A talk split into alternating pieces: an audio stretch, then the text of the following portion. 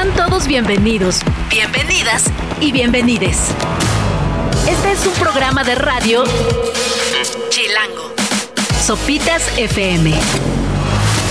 Sopitas, Greta y Max. En vivo por el 105.3. Frecuencia modulada. 9 en punto de la mañana, sean bienvenidos a esta nueva edición de Sopitas por Radio Chilango en este martes 30 de enero. Estamos despidiendo el primer mes de mes con esto de Otis Redding.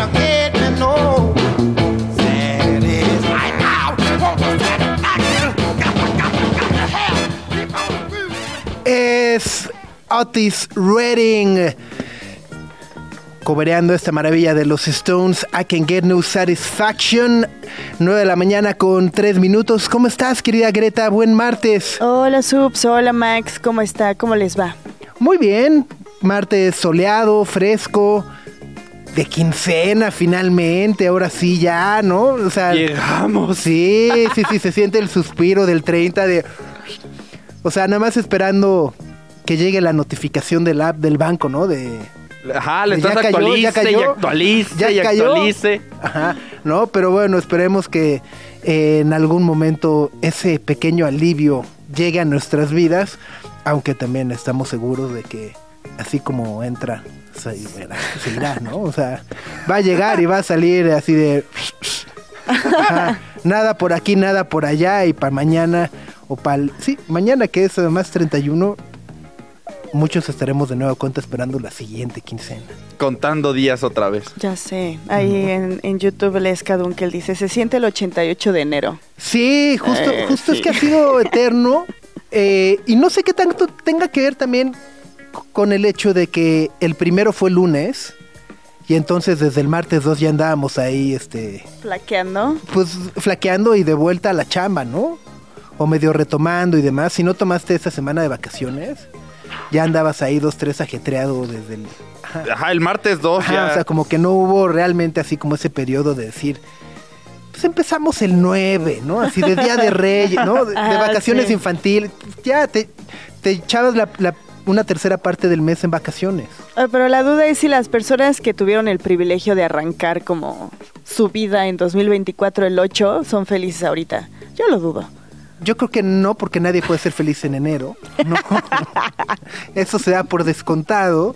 Este, bueno, eres feliz como del 1 al 6, 7, ¿no? Ah, ok. ya, ¿Estás ya que la rosca se hace un poquito dura, ya. eh, Ya. Ya. Ya, ¿no? Es verdad. Exacto. Pero bueno, muchísimas gracias por acompañarnos en este martes. Eh, ya lo decíamos, 30 de enero, lo cual significa que nos restan tres días para el 2 de febrero. Hablando de rosca, justo si les tocó el muñeco o el mono este, de la rosca, pues es momento de hacerse responsables y empezar a planear cuántos tamales, de qué sabor, de cuál les gustan. Porque además, claro, hay una etiqueta, no puedes llegar con todos, este, traje todos de lo mismo y se callan, ¿no? Es... ¡Eh! ¿Por qué no? Agarras sabor universal, lo agarras de verde, De ya. verde. a yo, todo- verde yo, yo creo que, yo, yo creo que justo, a ver, es como todos tenemos gustos, distintos, hay variedad. O sea, debes de pensar en variedad, en a ver, ¿qué tal? ¿Qué tal que hay alguien vegano? Ay, no, ay, te no. traes no. ahí uno de hongos. ¿Qué tal que hay alguien que está con gastritis? Pues uno de dulce. No, pues que no. no, de dulce no, no se vale. No, dulces. De dulce no. Uh, no. Aquí rosa, somos anti, sí. team- anti-tamal de dulce. Rosa color cojín. No. Si alguien está viendo YouTube, hay un cojín rosa Sí, atrás sí, y nos sí. escucharon en radio y sonó rarísimo. Pequeña explicación visual. Contexto. Sí, exacto. Ah, ¿Cuál es tu tamal favorito? Eh, hay varios, eh, pero bueno, así favorito, favorito de toda la ciudad, uno de esquites que venden en Ticuchi. Ajá, buenísimo. De esquites. Ajá, tamal de esquites. Pues, de pero trae que su pasote Trae- y mayonesa y chile del que pica o el que no pica, o eso ya no. Eh, la mayonesa y eso ya, o sea, toda esa algarabía ya no la trae, Ajá. pero es un tamal con un buen esquite dentro que sí está muy bueno. ¿El tuyo? A mí me gusta mucho el de rajas, Ajá. pero siempre batallo ¿Pica? Porque uno me enchilo y luego le ponen media rajita. y de- ay, no, pero el de rajas es así. Corte fino, así un sashimi de, ¿no? Sashimi de chile De poblano. rajita así, ay, te va. Te dices, híjole. Híjole. Tugre, El verde oaxaqueño.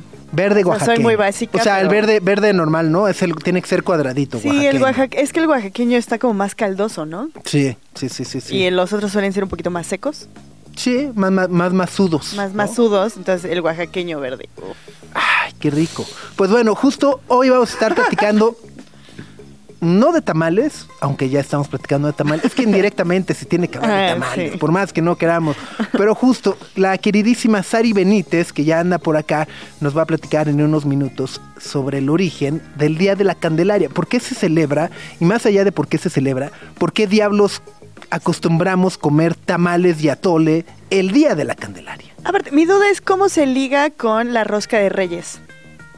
Ajá, O, o sea, sea, ¿por porque es de, ah, en la rosca te sale el muñeco, entonces el día de la calendaria, Y además es ca- Candelaria. Candelaria, llevas tamales. Y además, eh, es, una, es una costumbre que, o sea, hispana, ¿no? O sea, no, no, no ves así a los alemanes ahorita preocupados de, ¡ah, ah, tamal! ¿No? Salchicha rellena. ajá, sí, exacto, ¿no? Este, o a los australianos, o sea, es como muy hispana, ¿no? Entonces, bueno, justo de eso nos estará platicando Sari Benítez de Historia Chiquita. Y además, Max, pues el atole, perdón, el, el, el, tamal va con atole. Exacto, tiene que ir combinado. Aquí ya lo escribía nuestro querido José Antonio. No te lo vas a bajar a brinquitos, ¿no? Así como águila, no va a pasar. Entonces va a acompañarnos Olga Cabrera Oropesa. Y es una cocinera mixteca que acaba de publicar un libro muy interesante que se llama El extenso mundo de los atoles. Ok. Exacto. Hay todo un mundo el de los atoles. extenso mundo de los at- o sea yo yo pensé que nada más había fresa chocolate arroz con leche no ¿Hay atole de fresa? sí Ay, no sabía. sí sí O sea, yo siempre del café y el blanco. Y yo le tengo una duda guardadísima. chocolate de vainilla no Ajá, la- ¿cuál es la diferencia con el champurrado? A ver si ella... Ajá. Nos lo explica Nos lo bien explica, me pasa una receta, la puedo Ajá. intentar.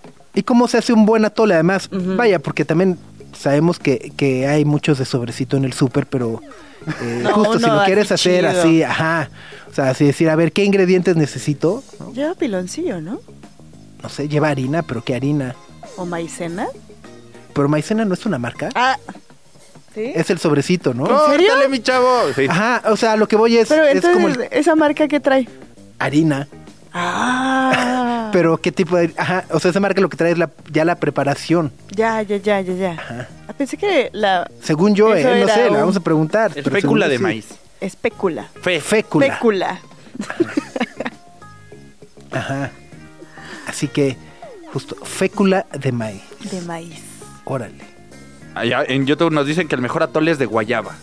Ah, vean, ahí. ¿Y de dónde? No, fúchila. Suena muy mal. No, no sé, pues, puede ser vitamina C en atole. Pero funciona con, con uno de rajas. Así dulce y Ya, rajas. pues es como, es como receta china, ¿no? como el tamal agridulce, así. Como, es como, como pica, pero es como dulcezón. tamal cuong. Con- Ay, eh, ¿Hay un tamal de galleta María? No, atole de galleta María. Digo, supongo que ya te puedes poner eh, creativo al, con los sabores, pero los originales ha de ser como chocolate y arroz con leche. ¿O solo chocolate? No sé, José Manuel Soto dice, su abuelita no les hacía atoles con masa No. de maíz. Esa es la receta original y fruta como guayaba, moras o fresas, ¿no? Uh-uh. No, El abuelita. de fresa sí, la guayaba y yo no Hoy tendré somos que ir al amigos, cemen- entonces jamás me acerqué a ella. Hoy tendré que ir al cementerio a tener una charla muy seria con, Con mi tu abuelita. abuelita. Decir, Sí, hey, ¿no? hey, ajá, o sea, ajá, hey, ¿Qué pasó ahí? ¿qué onda? ¿No? Dice muy sad. Pues sí, pues justo de tamales, atoles, champurrados y sabores estaremos platicando este día. Así que compártanos cuál es su tamal favorito, cuál es su atole favorito, qué es lo más eh, extraño que les ha ocurrido un día de la candela. O sea, ¿a ¿alguien le habrán dado el anillo en un tamal? ¿No? Así de- Viene ahí el, tam- el- el- Es- escondido en la guajolota, Ajá, entre el, sí. el Pero lo encuentras está. rápido porque casi no están rellenos, ¿no? Entonces, O capaz que lo agarras con hambre y se lo traga. Y luego, chin. En el oaxaqueño podría no habría, no habría ajá, maneras románticas, ahí está. ¿no? ahí está. Pero bueno, vamos con esto de Jay-Z, acompañado por Kanye, de aquella época de la humanidad y de la prehistoria, cuando Kanye era una persona decente. es Otis.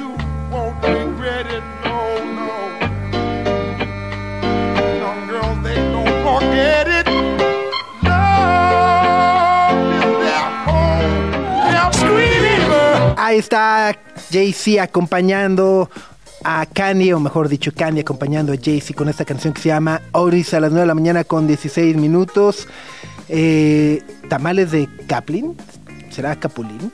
Capulín. Son como las que parecen cerecitas, ¿no? Ajá, sí, sí.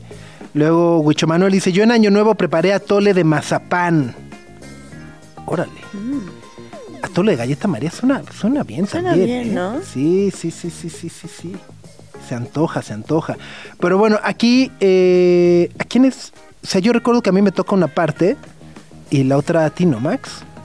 Afirmativo. Afirmativo. Ajá, Así es. aquí, aquí salió muñeco, claro. exacto. Y, y ya, ¿verdad? ¡No! Alex también. Alex también. A- Ale- Sí, Alex así eh, está súper así, Sí, puso la cara de estoy súper ocupado, este, respondiendo documentos y en eso. que- ah, ah, sí, sí, yo también, yo Me- también. Me acuerdo que se me bajó la preocupación porque estábamos todos partiendo y le salió como a cinco personas el muñeco y fue de, bueno, cada quien va a traer su tamal, entonces, porque Eh, pues sí, ahí, ahí, ahí andaremos.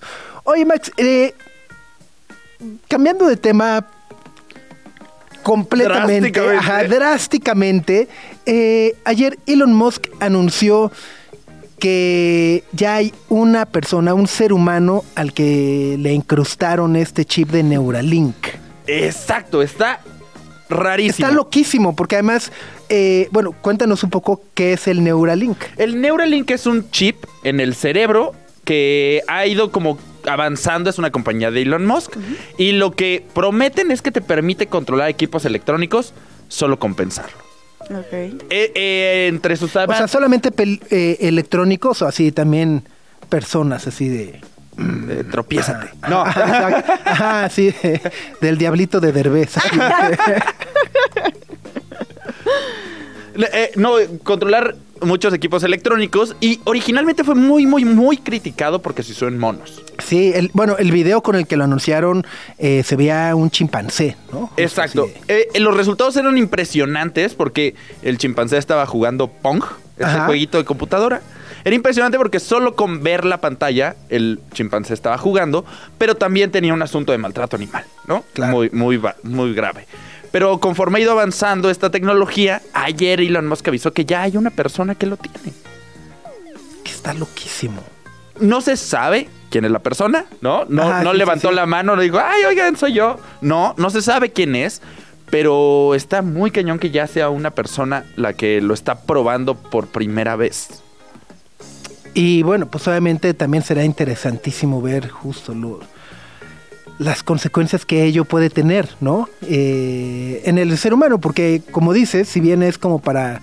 eh, bueno, a ver, el discurso es benéfico de vamos a ayudar a aquellas personas con alguna discapacidad a que puedan ser independientes completamente y que puedan controlar con el pensamiento. Incluso lo- por ahí dice que podría lograr que las personas ciegas pudieran ver, ¿no? Ujú. Eh, la realidad también es que justo pues, se, se ve esta otra parte de cómo un electrónico tiene acceso a nuestro cerebro y a nuestros pensamientos y nuestras acciones. Y además encargado Elon Musk, si alguien ha visto cómo ha estado Twitter los últimos días, los últimos meses, te van a hackear la cabezota o te va a llegar Una ahí el anuncio. O te va a cobrar por pensamiento, ¿no? Ah, de que, ay, no está verificado tu chip, man. 10 dólares al mes. Esa idea no está verificada, pues no, no cuenta. ¿no? Exacto, ahí también hay muchas cosas complicadas. ¿Qué pasa si te hackean el chip? ¿Qué pasa si vas a un aeropuerto? ¿No? Y truena la alarma. Hay, hay Claro. muchas, muchas dudas todavía. Bueno, y, y, qué, y- y qué tan sano, ¿no? También es justo eh, tener un una cosa de esas ahí en el cerebro. O sea, afectará tu perspectiva de vida, es decir, que, que en algún momento, no sé, este cortocircuito y pelas. sí. Ándale, bañándote y como que te No, cortaste bueno, la cabeza pues y... justo, ju- ju- justo también el cerebro genera electricidad, ¿no? Ajá. Onda- ondas eléctricas. Entonces también ahí hay como. Ajá. Porque, porque el changuito, según yo, como que algo le pasó, ¿no? Eh, muchos Murió, ¿no? changuitos murieron. Ajá. no. Sí. Ajá. Entonces, justo ya. No sé, me da mucha curiosidad saber cuál fue el proceso de decir. Señor Musk, yo me, yo soy voluntario, ¿no? Me Yo ofrezco. le entro. Sí, no, hay muchas, muchas dudas de, de hacia dónde va a avanzar este proceso humano. Eh, lo único que se sabe de la persona que se lo puso es que se está recuperando después de que se lo inyectaran en la cabezota. Y hasta ahí va la historia. En algunas próximas semanas probablemente conoceremos quién es Ok. y a ver qué le pasa. Sí, Es, es como de esas cosas que ayer así en la tarde fue de ¿qué? Elon Musk tuiteó ¿qué? ¿No? Y en efecto, o sea, sí fue de verificar que sí fuera él, ¿no? Todo. Eh, y pues eso, eso parece que el primer, el primer implante cerebral de Neuralink en un humano, eh, pues bueno, pues justo, a ver. Eh, y bueno, luego también, eh, después de ese anuncio, anu- eh, Elon Musk publicó el primer producto, ¿no? Que se llama Telepathy. Exacto. El, el primero se llama Telepathy, que te permite controlar a distancia. Y después va a tener otro producto que se llama Blindsight, que es el que se puede comunicar con cámaras y permitiría ver de alguna manera digital. Ok, y mira, estoy leyendo por acá que dice que la primera fase de pruebas en humanos eh, está enfocada en personas cuadraplégicas, parapléjicas, con pérdida de visión, con pérdida auditiva o incapacidad para hablar, así como aquellos a los que se les efectuó alguna amputación mayor. Serán los, o sea, están enfocando en esos voluntarios, de acuerdo con Reuters, ¿no? Eh, ja. Y justo también abajo viene esta notita de Reuters que dice que eh, los oficiales del departamento de, bueno, de Estados Unidos de la FDA eh, pues encontraron que Neuralink no asegura sus embalajes, por lo que se pueden filtrar materiales peligrosos que podrían causar la muerte de una persona. Eh, X. X, ¿no? Este, porque pues cada aparatito, cada Neuralink opera con una batería que se recarga de forma inalámbrica. O sea, Menos guau. mal, ¿no? Imagínate. tener, tener, ahí que Tener que el- enchufarte. Ajá, sí, en el coche. En no, hasta cañón. Wow. Andando a Eh, andar pidiendo cubito y bueno, todo el día. y justo la parte de, de información, ¿no? Que, que la compañía puede leer y analizar la actividad neuronal de las personas. O sea, acceso a lo más profundo de ti verdaderamente, Ajá, ¿no? ajá, ajá. O sea, puedes decir, no, no, no, no, pensé eso ya. Pero sí. ahí, ahí va a estar registrado el... Eh, Eh. sí lo pensaste, sí lo pensaste, ¿no? Ahí está, en fin. Hijo, qué, qué locura y qué irreal el, el, el, el- el 2024. Por acá, dice, imagínense la legislación para juzgar las consecuencias del uso de ese chip. Dice, no hemos podido meter en la ley los temas de inteligencia artificial. Pues sí, es que es una es una locura, ¿no? O sea, el no choqué me chocaron es con el Neuralink, ¿no? Sí, ya no. No, a- fui yo, fue Neuralink, ¿no? Ah. Este, No, ajá, no va a haber. o sea, va a ser un, un enredo bárbaro. Los. Obviamente también tiene. o Este tipo de empresas tienen como algunos asuntos financieros con los comerciales. Entonces vas a tener versión gratis y versión con comerciales. O sea, no. Está complicado. Con anuncios. Este pensamiento fue cortesía de, ¿no? Este pensamiento llega a tu mente gracias a nuestro patrocinador. Ajá, dale 10 segundos en lo que te paso la idea. Che, échate este anuncio sin que no te puede saltar. Eh, las horas de la mañana con 24 minutos están escuchando Sopitas a través de Radio Chilango 105.3. Recuerden que pueden sintonizarnos en el 105.3 de FM, pero además, bueno, en todas las plataformas, en iHeartRadio y por supuesto en nuestro canal de YouTube. Además de que si se pierden, por alguna razón, tienen la desgracia de perderse alguno de estos programas, su vida puede volver a tener sentido gracias a los podcasts que subimos en todas las plataformas. Así que solo tienen que buscar Sopitas por Radio Chilango. Si los cortan, si pierden su trabajo, lo que sea, nomás busquen ese podcast y con eso se solucionan los problemas. Ahí está. Vamos a hacer una pausa y volvemos. Greta, Max y Sopitas. En el 105.3 FM.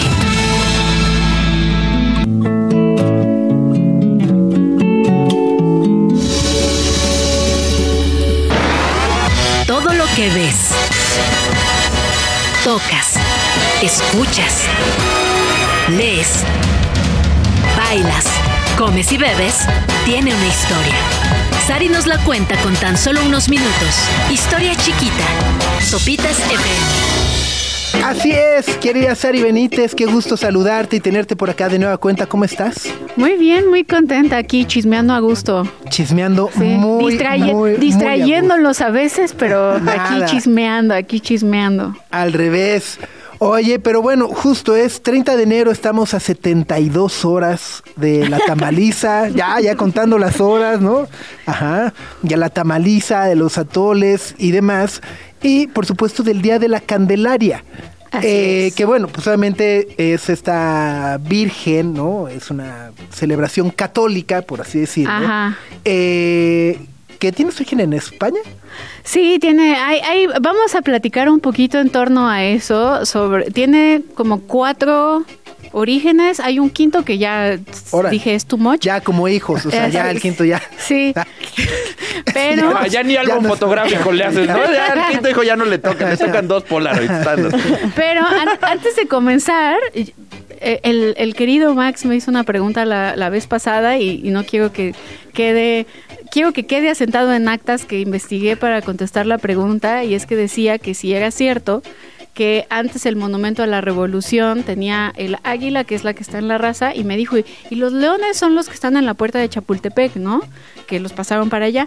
Y la vez pasada les dije, no, la verdad no sé, es correcto, sí eran de parte del monumento y los pasaron a la puerta del de, eh, el bosque de Chapultepec. Entonces, pues cuando vaya a ver los leones, acuérdese que eran parte de ese esa Ah, figura arquitectónica. 10, Max. Ahora sí. Ahora Me sí. contó el chisme, Hablando pero- de- ahora sí, hablando de los tamales, antes que empiece a echar mi choro, quiero preguntarles, ¿cuál es su tamal favorito? A yo, el verde oaxaqueño.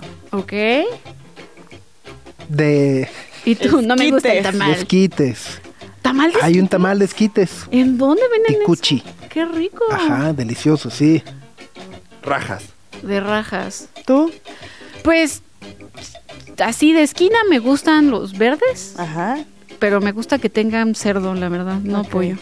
Y ya así como raros, mi favorito es el zacahuil, que es de la Huasteca. Que si no conocen el zacahuil, es como una especie como de tamal como Así más googleando aguado. todo. Zacahuil Va con Z. Este, Oh. Y el zacahuil es un tamalote muy grande que se cocina en horno y se vende pues en toda la Huasteca, ya para San Luis, Poza Rica. ¿Qué carne es la que le ponen? Según yo es de cerdo, pero a veces lo hacen de pollo. Ok.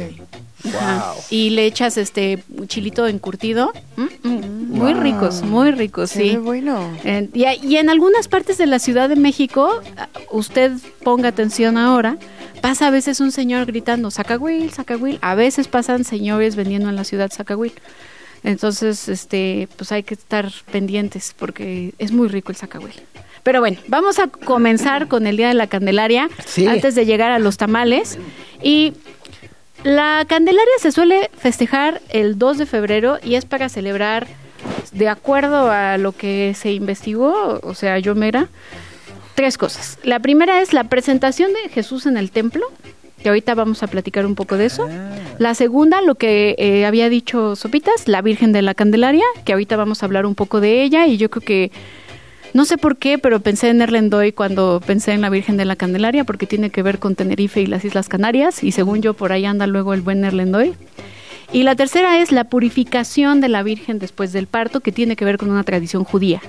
Entonces, si se van dando cuenta, la celebración de la Candelaria tiene un contexto sumamente católico, una parte obviamente judía, porque es una la, religión católica es una religión abrámica que proviene de esta tradición. Y también lo de la comida de los tamales ya tiene que ver con algo más bien prehispánico y también tiene que ver con algo romano. que ahorita vamos a hablar acerca de las Lupercalias o las Lupercales, que son las fiestas en Roma, ¿ok? Ok. Ok, o sea, está mal con vino ahora. Entonces, tamal con vino. En bacanal. Maridándolo bien. Yo Tamal digo, en bacanal. tamal con, con pulque, ¿no? Uy, sí. Un pulquito así curado de, de allá de la hija de los apaches. ¿No te gustan los curados? ¿No le gusta el pulque? Mm. Bueno, pues cada quien, ¿no? Es que el, el pulque sí se... En la panza se... Se siente. se siente, ¿no? Es No, como- lo puedes aventar del vaso y volverlo a cachar. Eso está a nada de ser comida y no bebida. ¿Lo has Así- hecho? Sí, sí se cachan. Ay, yo no he hecho eso. ¿Has Pero cachado bueno, el pulque? entonces, rápidamente, porque si no nos vamos a tomar demasiado tiempo en esto y tampoco quiero aburrirlos. La presentación de Jesús en el templo es un episodio que se recuerda en el Evangelio, en el que pues se muestra, se muestra a Jesús llegando al templo en Jerusalén y en este encuentro tiene un lugar especial, un santo llamado Simeón, que según la Biblia eh, fue visitado por el Espíritu Santo y el Espíritu le dijo que en algún punto iba a conocer al niño Jesús y que iba a morir hasta este iba a morir en paz hasta que conociera al niño Dios. Entonces dicen que cuando abrazó al niño Jesús en sus brazos el día de la presentación en el templo, Simeón eh, comenzó a rezar una muy importante oración que se reza usualmente en las noches, que es Nunc Dimitis. Esa es la primera, eh, la primera parte del Día de la Candelaria. La segunda es, es, es que... cuando, perdón, es cuando visten a los niños Jesús así que les ponen sus Jordan y demás. Vamos para allá, exacto. Tiene que ver con eso, pero eso es una tradición que se deslinda de la presentación del niño Jesús en el templo y que tiene que ver ya más bien con el virreinato, Ok. que es cuando se decide vestir a estos niños Dios y el, se acostumbra que la primera, el- el- la, la primera vez, el primer año se visten de blanco, el segundo año se suelen vestir de un trajecito de color y el tercero se visten de reyes y bueno, ya en los años 70 comenzaron a vestirlos de doctorcito, de bomberito, de la América, de las chivas, Sí, etcétera. sí, sí, ¿no? te digo, ya ahorita les ponen sus Jordan y su cangurera. acá Sí, de, Neymar sí. y bueno, de todo, ¿no? Luego tenemos eh, eh, ese mismo día, el 2 de febrero, se cumplen 40 días de el parto de la Virgen. Sí, lo cuentan, ¿vale? Entonces, usualmente en la tradición judía, que es eh, una es una celebración que se llama como Baikra, las mujeres después de dar a luz, después de 40 días, tienen que ir al templo y dar gracias y bañarse y purificarse y se supone que le agradecen a Dios con una paloma, que algunos dicen que esa paloma se convirtió en una vela o candela. Por eso ahí dicen que puede provenir el día de la Candelaria. Y luego tenemos la tercera cosa que les había dicho, que tiene que ver con la Virgen de la Candelaria, que es lo que con lo que abrió el buen Sopitas, que la Candelaria es la patrona de las Islas Canarias. Así como este la, la vez pasada que hablamos del Guadalupe Reyes y hablamos acerca de la emperatriz de América, que es la Virgen de Guadalupe, y Santa Rosa de Lima, que es la patrona de Latinoamérica, eh, ya haciendo examen aquí como maestra. No, no, Sí, no. de catecismo, ¿eh? Ya, ya, ya me siento listo para la primera comunión. Bueno, pues es que así son estas Ajá, así tradiciones. son, así son, ajá. Entonces, la Virgen de la Candelaria es la patrona de las Islas Canarias y, bueno, ella simboliza una luz que guía al mundo hacia el buen camino de la redención. Ríndete. Y hay unos tamales canarios. Eso tampoco lo sabía. Son ¿Cómo amarillitos. son? Ah, pues es como del Amarillos mole, chiquitos, pues como. El mole como amarillito. canarito. Como un Órale. canario. Ajá. ¿De qué sabor son? De mole amarillito, yo de, de creo. amarillo.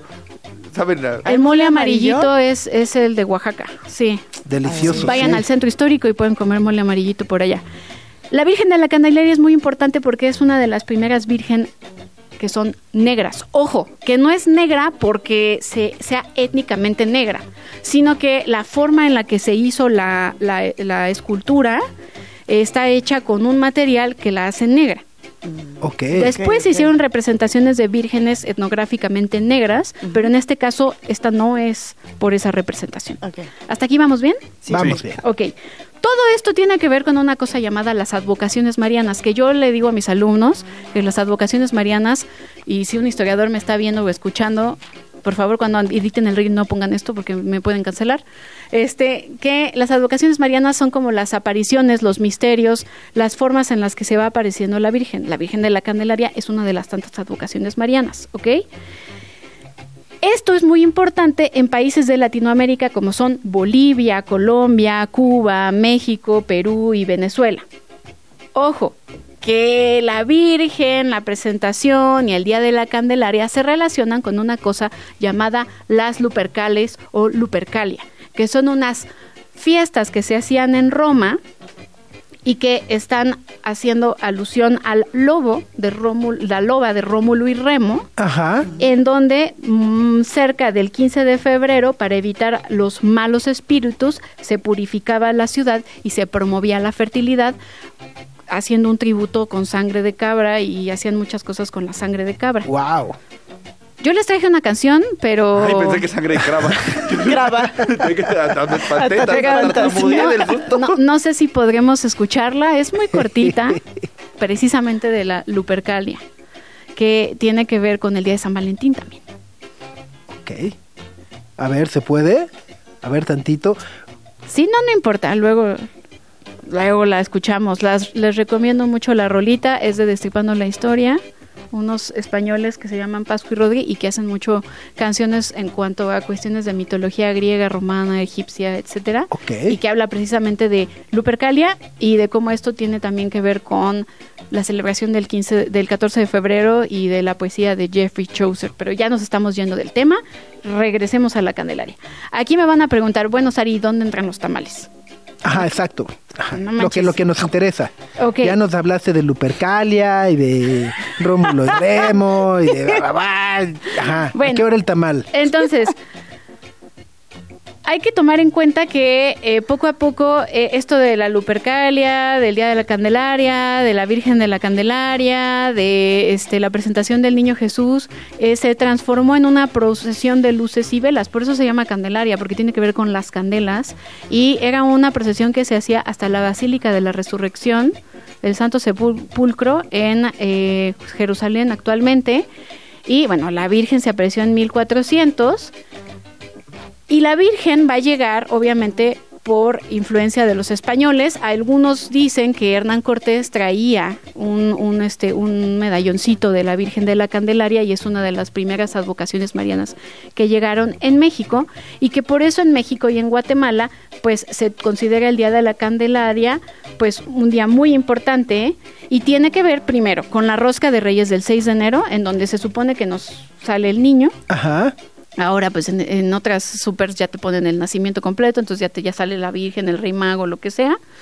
Y el que le sale se supone que está encargado de hacer la fiesta de tamales y atole, la cual tiene un origen prehispánico, ya que algunos hablan de una cosa llamada el Atlahualco, que es el inicio de la temporada de la siembra, en donde se solían llevar a bendecir los maíces para eh, hacerse un tributo a Tlaloc y su esposa Chalchutlicue. ¿Ok? Que no es Coatlicue ni otra cosa, sino su esposa, y era para bendecir la primera siembra y que le fuera bien, se le daba a Tlaloc. Poco a poco el sincretismo a México entre la religión católica y la prehispánica se hizo y entonces en vez de seguir haciendo este tributo a Tlaloc, se volvió costumbre comer tamales en vez de dar una bendición de maíz. Ok. ¿Ok? Y bueno, ya habíamos dicho un poquito acerca de la presentación del Niño Dios. La presentación del Niño Dios tiene que ver con la presentación de Jesús en el templo y de Simeón que estábamos platicando. Y pues se celebra vistiéndolo con diferentes atuendos. Esto proviene del virreinato, donde se cree que las monjas comenzaron a vestir a los niños y poco a poco se ha vuelto una tradición que el 2 de febrero se vista al niño. Oh. Oh, Oh. es correcto. Como que se juntan todas, ¿no? Exacto, es un es un sincretismo bastante interesante que proviene pues desde casi la Edad Media hasta nuestros días, este 1392 hasta hoy. Y pues bueno, es, es una celebración bastante importante en América Latina. Yo que, que estaba investigando, en Bolivia tienen unas fotografías increíbles de la celebración del Día de la Candelaria donde echan como cohetes pero con estos polvos como de colores muy bonitos, entonces hay una celebración muy importante. Muchos que son muy defensores de la hispanidad y todo eso dirían, ah, es la hispanidad y no sé qué. Yo nada más les digo que pues, me parece algo bastante interesante, me parece también muy importante el sincretismo que hay entre todas estas este, culturas y pues bueno, espero que disfruten muchísimo los tamales. Ahí está. Y me encantó por aquí Leslie en YouTube tiene una idea muy interesante y es regresar este 2 de febrero a hacerlo a favor de Tlaloc a ver si llueve porque la cosa está de la Sí, bueno, patada. ya ni, ni, ni qué decir. ¿no? Pedirle al, al buen Tlaloc que llueva para que nos, el Cutzamala se, se rellene. se rellene. Así es. Exacto, exacto. Por favor, por favor. No, pues listo, pues querida Sari, como siempre, muchísimas gracias por la sabiduría que No, vienes a pues- compartirnos. Y entonces el viernes, eh, a la hora del tamal ¿no? y del atole, pues ya saben de dónde vino y por qué se celebra y por qué nos estamos atascando. Exacto. Y pues tomen mucho atole y tamales Exacto. de Nutella y de lo que se y destruyanlo comer. pensando en Hernán Cortés. De, ¡Ah! Hernán Cortés, nos trajiste esto. ¡Ah! Ajá, Exacto. ¿no? Así es. Listo. Pues ahí está. ¿Dónde te pueden seguir para leer más historias chiquitas? Bueno, pueden seguirme en Instagram como Historia Chiquita, en TikTok como Historia Chiquita y también pueden encontrar el libro donde también hablo de comida e historia en cualquier librería como Historia Chiquita, los personajes, barrios y recetas que dan color y sabor a México. Librazo, completamente. Muchas gracias. No, no, muy, muy recomendado. Está en todas las librerías. Échenle un ojo y bueno, pues sigan a Serio Benítez en arroba historia chiquita. Son las 9 de la mañana con 49 minutos. Vamos con música. Y esto es de The Last Dinner Party. I wish I knew you back when we were both small. I wish I knew you before it felt like a sin. La canción es Sinner, es The Last Dinner Party. Estarán por aquí en marzo en el Lunario. Son las 9.52 de la mañana, están en Sopitas FM por Radio Chilango 105.3. Y hablando de marzo del- de este año, Libertines estará estrenando disco y este es Run, Run, Run, uno de los sencillos que lo acompañan.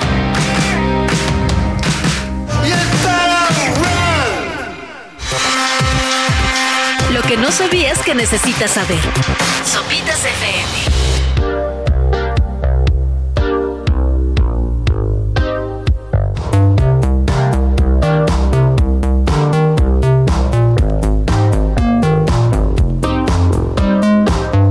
¿Qué estamos escuchando, Gre? Eso fue Agar Agar con la canción Prettiest Virgin de su EP debut que se llama Cardan de 2016. Ya llevan un buen año, es un synth pop del bueno, del francés, del europeo. Pero justamente ayer descubrí ¿Cuál es synth pop del malo? el synth pop del malo. Ajá. O sea, este es synth pop del bueno, pero ¿cuál será el malo? Sí. No, fíjate que no hay mal synth pop. Todo lo que tenga sintetizadores Alex y suene. Hijo, ma. Ah. ah. Max. Max. Max. No seas complaciente, Max. Me sentí abandonado. No, no, no, no. Ah, sí, pero estuvieron, fueron parte del line-up del hipnosis del año pasado. Muy bien. Solo que tocaban muy temprano.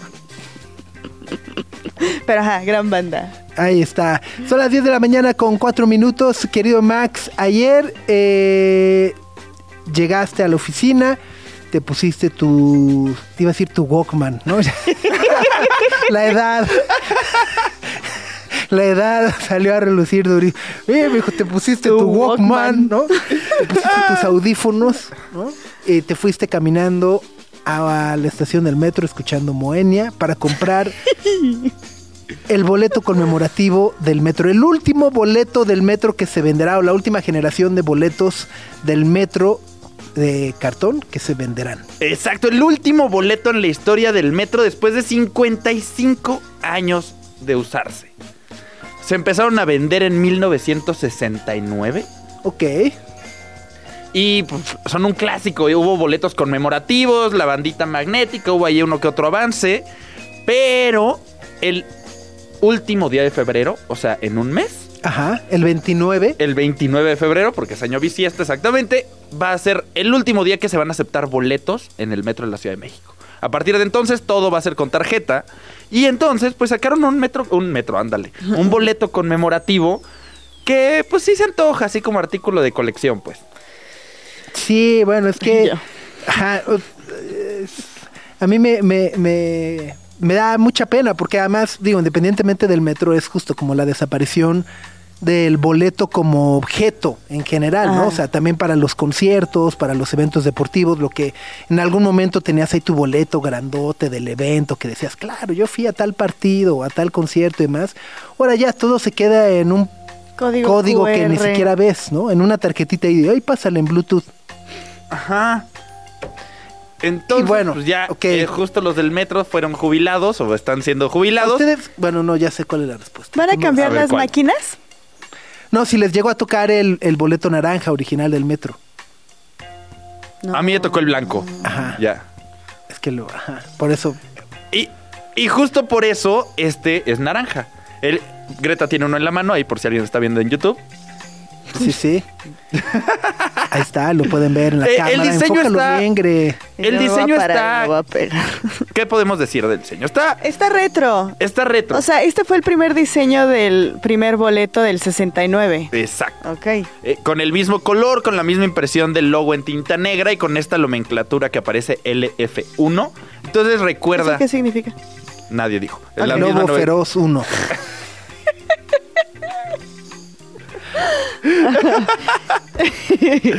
Y, y entonces ayer fue el primer día que van a vender estos últimos boletos. Empezaron a venderse el 29 de enero. Se van a vender hasta el último día de febrero.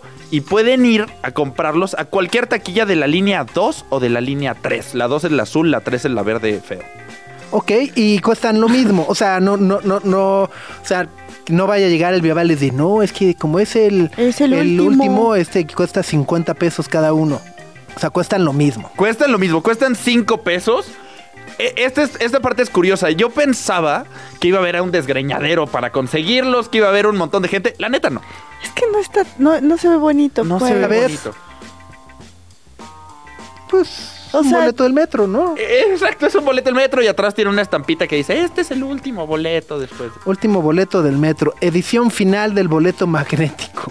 Y le ponen los años 1969-2023. 2024. Dice 2023. Lo empezaron a cepillar en Ni- 2023. Ni, ni- Ah, ni ya, ya, eso ya. pueden hacer bien. RIP, ajá. Ni el RIP pueden Ni el hacer RIP, bien. Rin, rin. Ajá. Ok. Eh, el lado bueno antes de que alguien se lo apañen y alguien quiera comprar uno en, en el mercado Ajá, gris, en- ajá, en el mercado de venta, de- ajá, de que lleguen a Facebook Marketplace y los quieran ensartar con 100 pesos, imprimieron 14 millones de boletos. Ok. En la ciudad somos como 9, 10 millones de personas, entonces nos alcanza para todos. No sé. Bueno, de- de- depende. Depende. Si alguien compra de 5 de 10. Bueno, yo ayer compré 10, Ajá, pero les regalé a ustedes. Entonces Ah, a, mí, técnicamente... a mí no me ha llegado.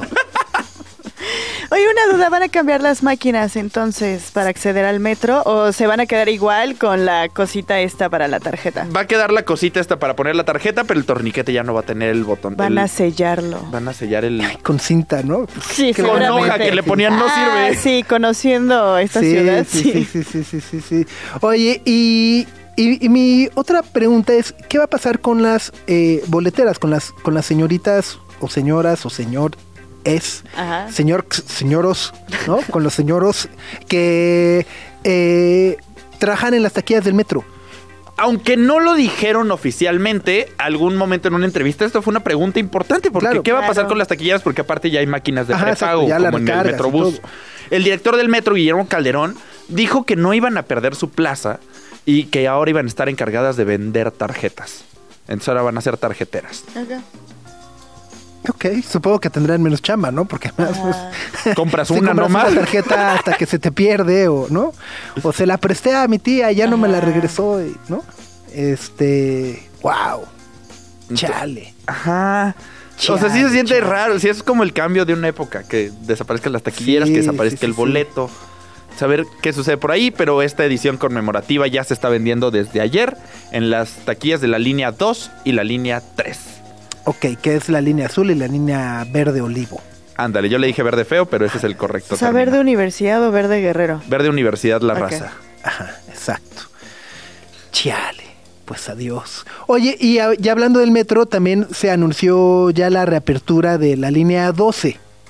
Exacto, hoy es el día en que abre la línea 12. Todavía no ha abierto. Porque no dijeron hora. Ok. Eh, fiel al estilo político, van a hacer una ceremonia, van a aplaudirse y congratularse de su gran trabajo. Wow. Exactamente. ¿En serio? Exacto. O sea, sí va a haber una. Wow. Ajá. Ajá. Ok. Eh, eh, vaya. es, es un asunto muy importante. La línea 12 ya había abierto, si alguien la usa cotidianamente, ya había abierto la parte subterránea. ¿No? Esta parte que va desde Miscuac hasta que sube poquito antes de Periférico Oriente. Pero ahora va a abrir la parte más complicada, que es la parte elevada. Van a abrir desde La que se Tezonco. cayó. Exacto. Van a abrir desde la estación Tezonco hasta Tláhuac. Van a abrir Tezonco y Olivos, que fue en el Interestación donde fue el accidente.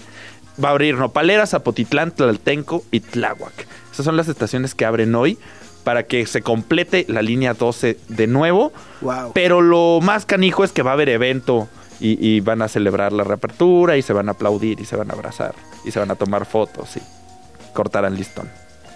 que es horrible, ¿no? O sea, eh, vaya, pensar en las 27 familias que perdieron a alguien en el- la caída del metro, ¿no? De la línea 12 del metro hace un par de años, eh, pues en un día de como hoy que se reabre y además ver que lo harán con una fiesta, ceremonia diciendo, eh, eh, Está complicado. duele, ¿no? Al, al menos personalmente me duele simplemente pensar eh, estar en esa en esa situación y, y bueno, porque al final del día eh, ¿hay alguien en la cárcel por esas 27 vidas que se perdieron? Negativo. Ok. Eh, se hicieron, no sé si recuerdas, es una historia larga, se hicieron una serie de estudios, era estudios Sí, sí, en cuatro que fue partes. un perno, este, que fue un Que perno fue y al final el gobierno de la ciudad dijo que la empresa que estaba haciendo estos estudios, que era una empresa noruega contratada Sí, específicamente para esto, los acusaron de tener intereses porque dijeron que el mantenimiento no tenía el metro no tenía mantenimiento suficiente. Y entonces dijeron no son comprados son conservadores y desecharon esos estudios. Entonces ni siquiera los estudios se completaron en la Ciudad de México O sea, carpetazo total. Total. Eh, ahorita, ¿y de qué tamaño es el carpetazo? Que ahorita ya en la estación Tláhuac, que es una de las que va a abrir, ya hay Ajá. tarima montada, ya hay cámaras, ya hay todo el show. Qué terrible. qué No se sabe exactamente a qué hora va a abrir, pero ahorita, ahorita, ahorita, mientras platicamos, está cerrada. Wow. Pues no sé también quién, quién será más rifado, ¿no? Si el, si el que le entra al Neuralink o el que le entra a la línea 12 hoy. este, en fin, pues ahí está. Son las 10 de la mañana con 13 minutos. Aquí está Future Island. Esta canción se llama The Tower, parte de su álbum que salió apenas este viernes. Y que si no han escuchado vale la pena darle una repasada.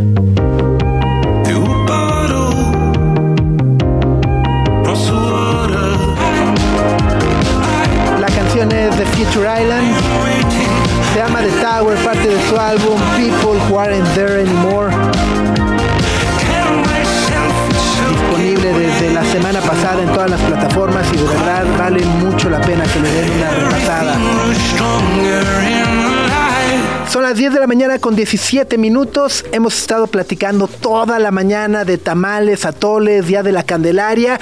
Y bueno, justo nos da muchísimo gusto tener una experta en, en atoles.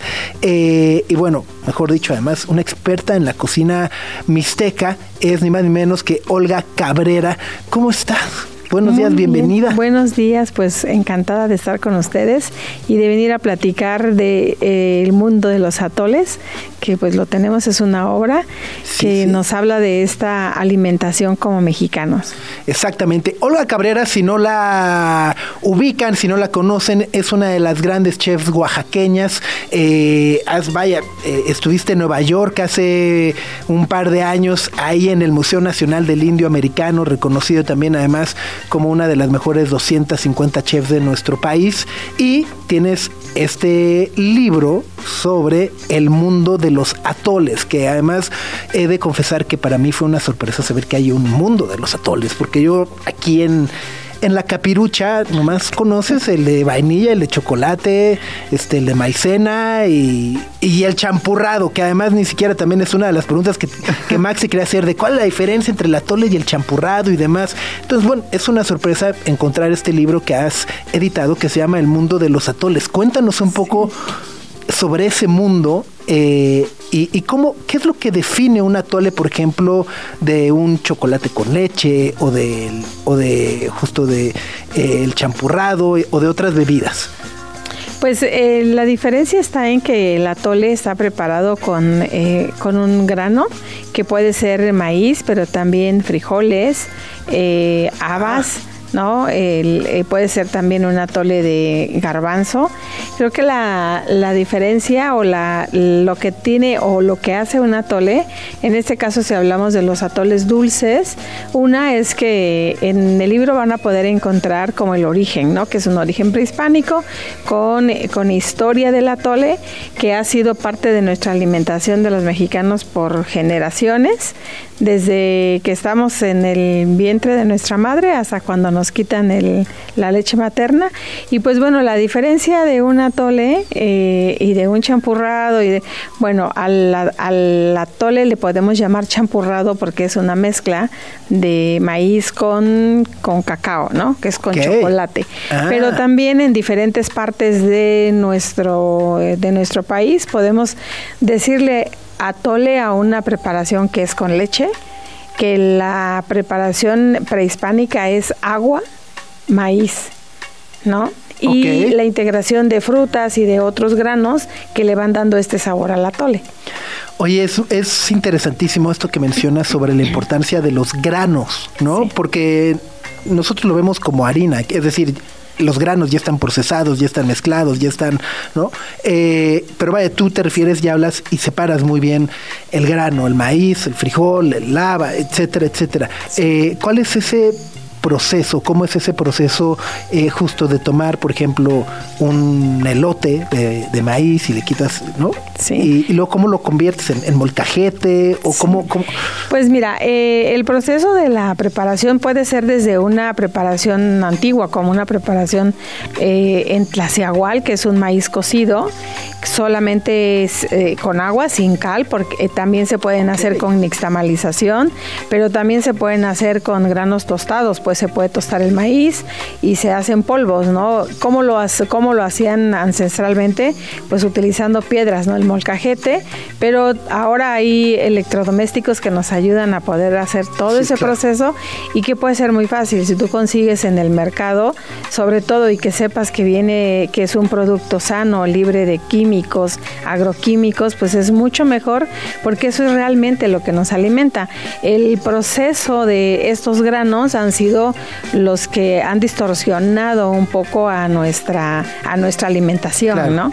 Y, el, y acaba impactando también el sabor, ¿no? Aunque Sí. no nos damos cuenta, eh, sabe muy diferente.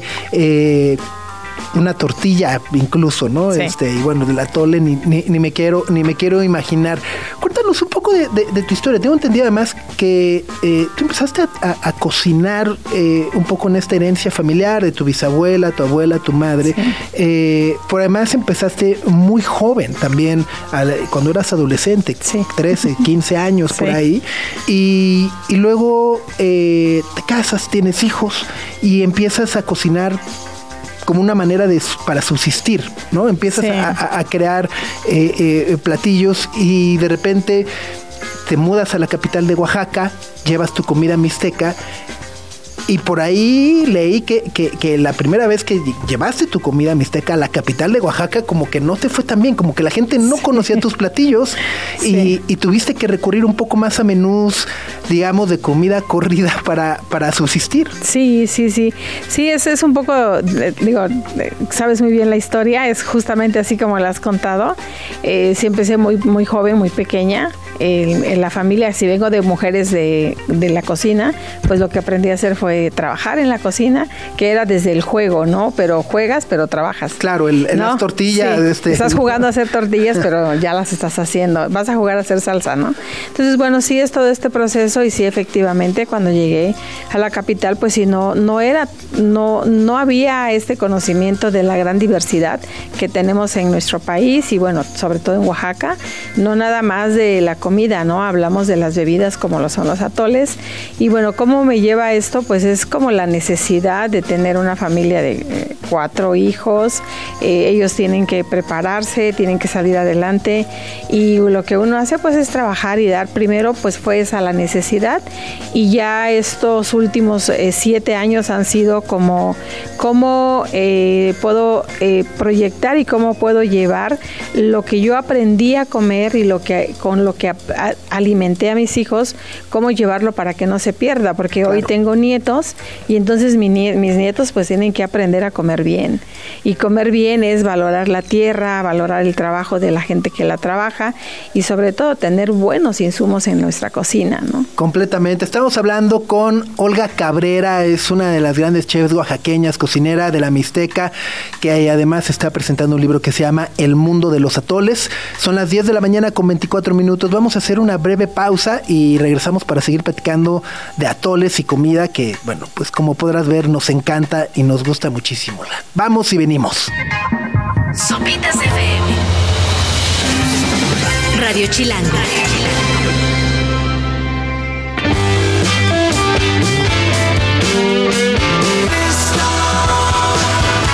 La canción es Mars to Liverpool.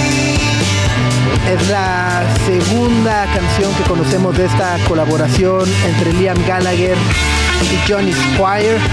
Anunciaron ya un álbum completo, incluso algunas fechas que los traerán de este lado del charco.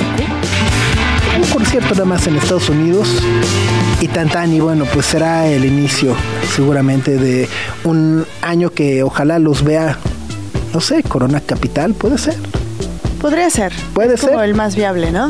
puede ser no pero bueno pues si tienen oportunidad eh, pues aprovechen y, y véanlos y por lo pronto pues hay que disfrutar esta colaboración entre dos titanes de la escena musical de Manchester. Son las 10 de la mañana con 32 minutos. Seguimos platicando con Olga Cabrera, cocinera, chef, autora de este libro que se llama El mundo de los atoles. Y, y fuera del aire, ahorita estamos platicando justo de la importancia de reconocer eh, un buen ingrediente o un buen producto y saber eh, incluso el costo que, que va a ser más elevado, pero es justamente por el proceso que lleva y el trabajo que lleva y cómo se diferencia de todos estos eh, atajos que, que también son válidos, pero que nos acaban entregando un sabor distinto o una textura diferente.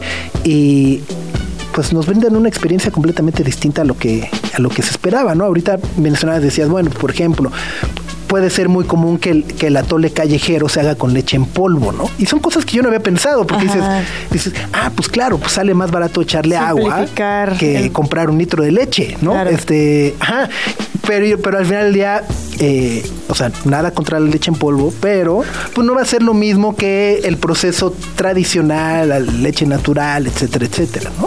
Sí, sobre todo que eh, para poder consumir un atole y también como quitarnos de la mente que los atoles eh, suben de peso, que es demasiada caloría, eh, es justamente eh, la preparación con agua, ¿no? Sin que tenga ningún otro ingrediente. Procurar no utilizar este endulzantes, endulcurantes es lo que también hace que vamos, Claro. que tu alimentación sea diferente. Si tú consumes el, el agua cocida con el maíz, eh, martajado, molido, eh, y le puedes agregar eh, solamente canela o una fruta para darle un sabor diferente, pues tienes una alimentación sana donde estás consumiendo un grano de maíz con una fruta, pero no estás utilizando eh, ningún otro proceso, ¿no? Como el azúcar o este, bueno, o, o- o los lácteos, ¿no? Oye, Olga, y nos contabas, ¿no? Entre los restaurantes que tienes en Oaxaca hay uno que es la tolería. Y estaba viendo el menú y hablando de sabores distintos, veo que tienen atoles fríos.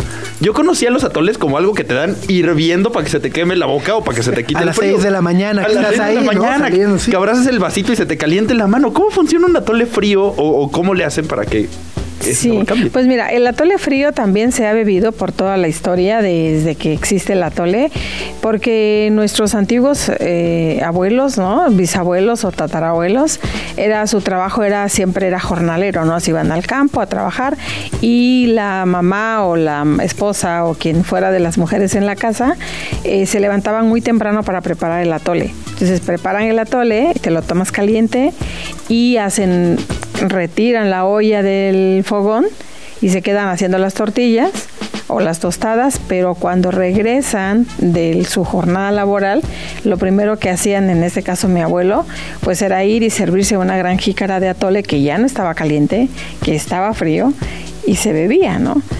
Y entonces, bueno, la idea en la tolería de hacer esta propuesta con un atole frío, pues obviamente ya le, pones el plus de ponerle hielo, lo shakeas, haces una preparación con una infusión, no nada más el atole simple, sino ya le pones una alguna hierba aromática, ¿no? O alguna fruta también. Tenemos uno de Jamaica que viene en el libro, que van a poder encontrar en el libro atoles dulces, salados, fríos y calientes, ¿no? Está, está maravilloso. O sea, salados. Sí. Eh, como cuáles, o sea, porque estoy pensando ya como en una michelada más bien, pero, pero ajá, se escarcha el vaso, ¿no? Sí. Eh, eh, cu- ¿cuál, ¿Cuál podría ser? Porque además, justo creo que también la, la, la comida mixteca, pues los ingredientes es maíz y chile, ¿no? Sí. Entonces, ahora que dices un atole salado, digo, ah, claro. O sea, me hace Pues todo mira, sentido. eh, unos frijoles bien tostados en el comal, los procesos, o sea, los mueles en el, un electrodoméstico, en molino de mano o en el metate si es que lo tienen y entonces sale quebradito, los pones en agua y luego le agregas ahí un chilito verde o un chilito seco, le pones una rama de pasote, que también la receta viene en el mundo de los atoles, y ahí puedes tener un atole salado que lo puedes acompañar si hay, quesito, carnita asada. Y ese es un atole para el mediodía, ¿no? Y es un atole salado, ¿no?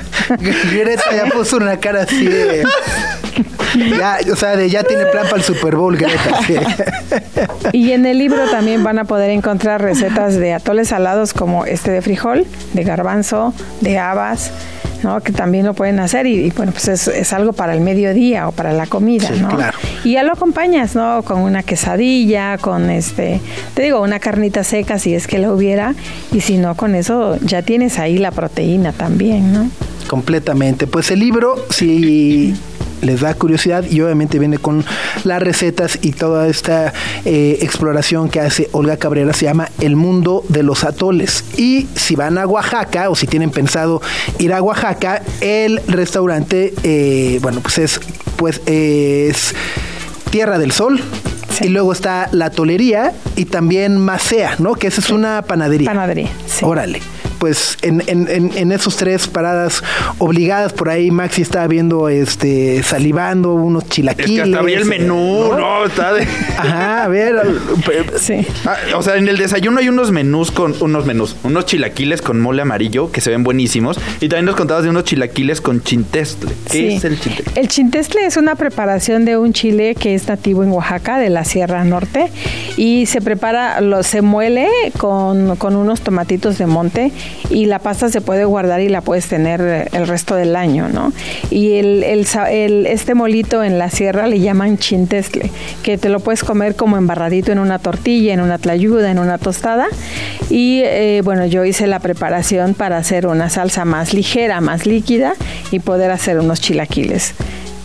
Pues Sí. ahí está. Si quieren seguir a Olga eh, en Instagram, ver algunos de sus platillos, recetas y demás, es arroba Olga Cabrera Oropesa. De verdad, muchísimas felicidades, Olga. Muchísimas gracias por darte la vuelta y estar con nosotros esta mañana, antojándonos, salivando. Mira cómo, mira cómo nos deja, ¿no? Pero bueno, seguro con muchas ganas de visitar Oaxaca, de, de disfrutar de tus lugares, pero en el Inter, pues bueno, poder preparar alguno de los atoles que compartes a través de este libro, El mundo de los atoles. Sí, muchas gracias y los esperamos este primero de febrero en el Museo de la Filatelia, en el Centro Histórico de Oaxaca. Se hará la presentación de esta obra. Ahí, ahí está. Son las 10 de la mañana con 40 minutos. Aquí está Isaac Hayes con la canción de Shaft y esa guitarrita que ahí empieza.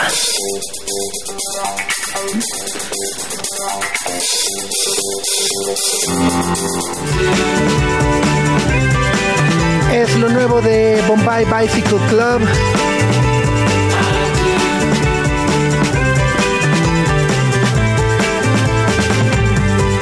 El próximo 23 de febrero estarán lanzando un nuevo EP que se llama Fantasies.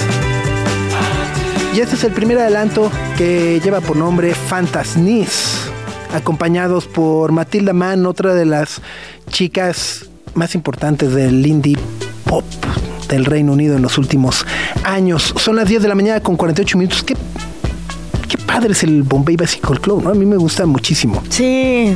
¿Cuántos años tienen? Pues eh, se formaron como 2002, ¿Seis? 2004 por ahí y luego ajá. por ahí como que tuvieron una pausa también considerable y regresaron el año pasado, ajá. ¿no? Ok. Este, pero sí a mí siempre me han gustado y me De esa mucho. camada hipster. ¿Por qué hipster? Ah, los hipsters escuchaban No sé. este tipo de bandas. Según yo sí. No sé, no. Sí. Súper No, sí. ¿No? Un poquito sí. Pero. ¿Eh? Sí. Ah, Beirut. Ah, Beirut. Ah, sí. Sí, más el pero- Erlen hoy. Lerle. Ay, que hoy. Que, que su ay, ay, ay, ay. Ay, Dios. Qué cosa, ¿no? Ay, el Erlen. Ajá, sí. ¿Por qué? ¿Qué hizo? ¿Existir? Subió, está en la Ciudad de México. ¿Otra y- vez? Otra vez. Ajá. ¿No le han robado los lentes? ¿Todo va bien? Ok. Porque no ha dado concierto. eh, subió un video Ay, no me digas. este, cantando, mira, a ver si se oye, ¿eh? Hello, I'm in Mexico City for the moment. I'm gonna play you this very Mexican song. Very Mexican funk. De la Sierra Morena,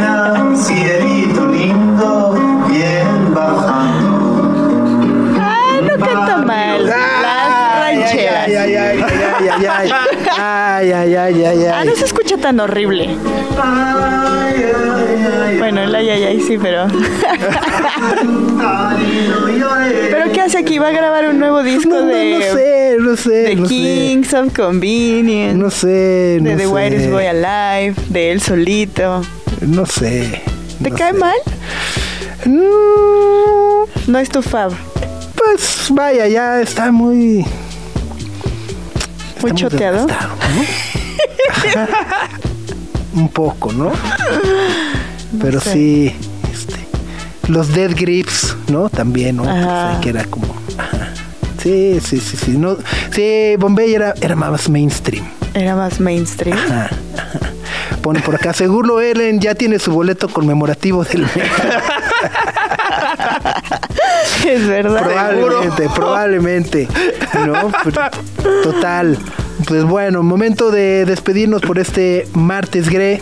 Así es, ya nos escuchamos mañana en punto de las 9 a.m. y solo como noticia, Totem, que es como una de las películas más destacadas del cine mexicano del año pasado y de este, va a llegar al catálogo de Netflix el primero de marzo.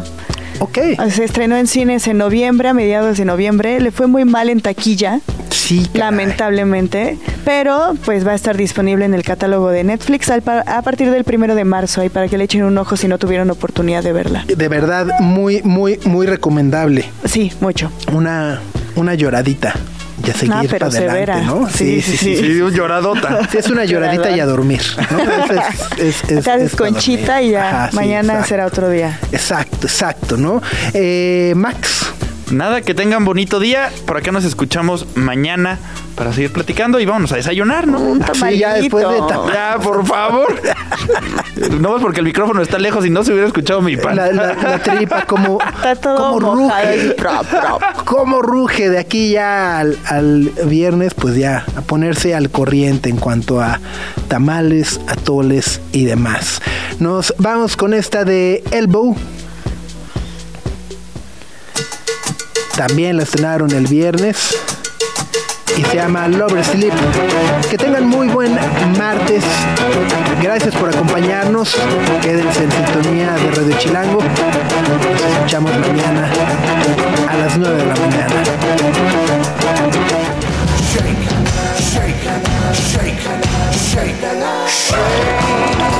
Aquí termina.